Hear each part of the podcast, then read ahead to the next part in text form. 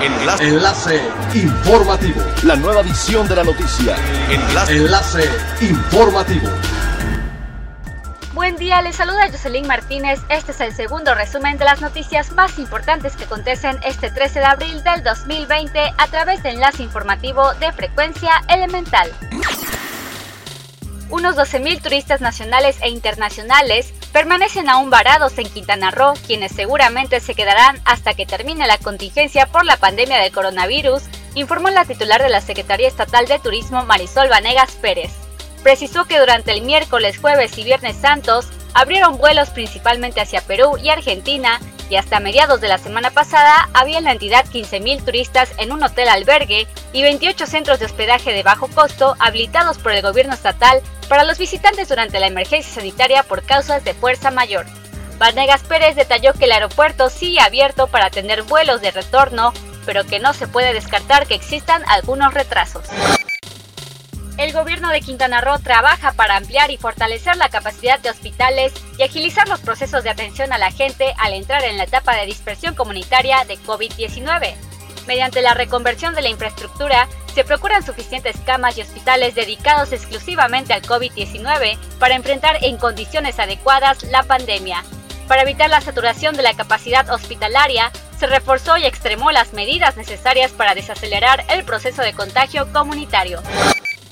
El secretario de Turismo de México, Miguel Torruco Márquez, resumió en tres tweets la estrategia que realizará la dependencia para la promoción del turismo una vez superada la pandemia del COVID-19, lo que incluye la inversión de 300 millones de pesos de la mano del Consejo de la Comunicación. En uno de los tweets declaró que el turismo está en pausa en todo el mundo, después del aislamiento las audiencias buscarán una salida, México estará preparado con una estrategia de mercadotecnia digital para atraer a nuestros principales mercados, los cuales serán férreamente competidos por otros destinos. Es elemental tener buena actitud y mantenernos positivos, pero yo también las buenas noticias son elementales. Escúchenlo bien amantes de la fotografía porque Nikon ofrece clases gratuitas de fotografía en línea por el coronavirus.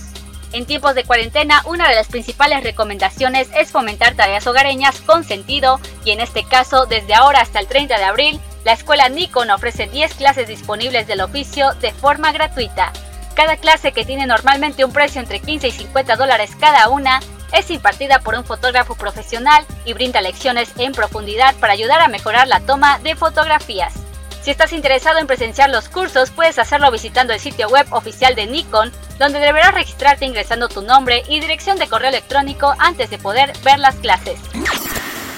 Siga pendiente de las noticias más relevantes en nuestra próxima cápsula informativa. No olvides seguir nuestras redes sociales en Facebook, Instagram y YouTube. Estamos como Frecuencia Elemental. En Twitter, arroba frecuencia guion bajo en nuestra página web www.frecuenciaelemental.com. Se despide Jocelyn Martínez y no olvide que es elemental estar bien informado.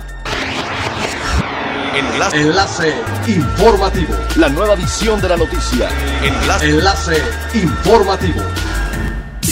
Es elemental que te conectes a nuestra frecuencia a través de www.frecuenciaelemental.com.